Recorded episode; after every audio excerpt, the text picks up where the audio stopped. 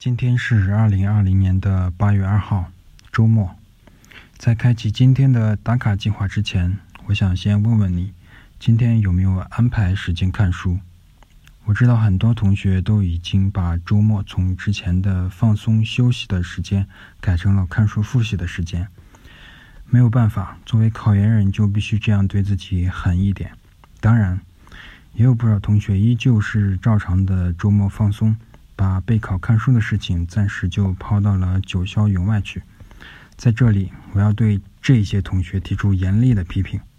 考研复习一定要坚持，这种坚持不仅体现在每天长时间的看书上面，更应该体现在别人休息放松的时候，你也能够保持有高效复习的状态。只有这样，我觉得你才能够算是一个合格的考研人。在考研复习的过程中，很多同学都会因为一个问题而感到困惑，那就是到底要不要跟其他人比复习的进度。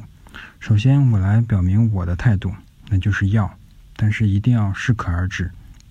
我来举一个例子吧，在我们高中备考高考的过程中，各种考试都会为我们进行排名，而这种排名一方面能够让我们自己发现自己身上复习的一些问题。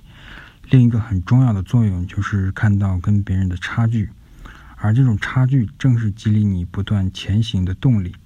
当然，这里面也存在着一个目标选择的问题。如果你把目标定得太高，以至于自己拼尽全力也无法企及，那就算你将对方视为自己的目标而进行比较，那获得的只能是无限的自卑和挫败感。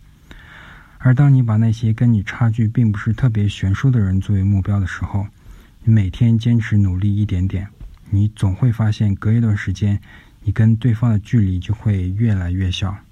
我觉得这就是比较的真正意义所在。我鼓励大家跟别人比复习进度，其实真正想说的是，你一定要找到自己复习奋斗的榜样。这些人他一定是在很多地方比你优秀的人。我们通过比较看到差距，然后默默地将对方作为自己的榜样。复习状态不好的时候，看看你的榜样都是怎么拼的；复习状态好的时候，也不要骄傲，看看他们，就会知道，这只不过是你在变优秀的过程中的常态罢了。很多同学都问我是一个人复习，没有一起的研友，就算有，我也不想跟他讨论这些内容。那我建议你可以看看微博。看看 B 站，甚至可以看看抖音。其实上面有很多很多每天坚持打卡、每天坚持记录自己复习状态的博主。你可以搜索关键词“考研打卡”，就会出来一大堆这些坚持努力的人。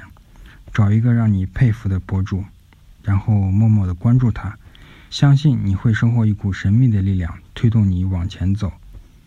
考研不易，我们不光要埋头苦读。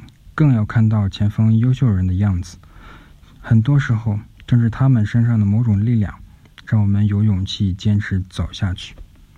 好了，欢迎大家今天继续踊跃的在图文底部打卡、点赞、评论。你一定要相信坚持的力量，你不辜负时间，时间就一定不会辜负你。那今天就唠叨到这儿吧，我们明天再见，加油！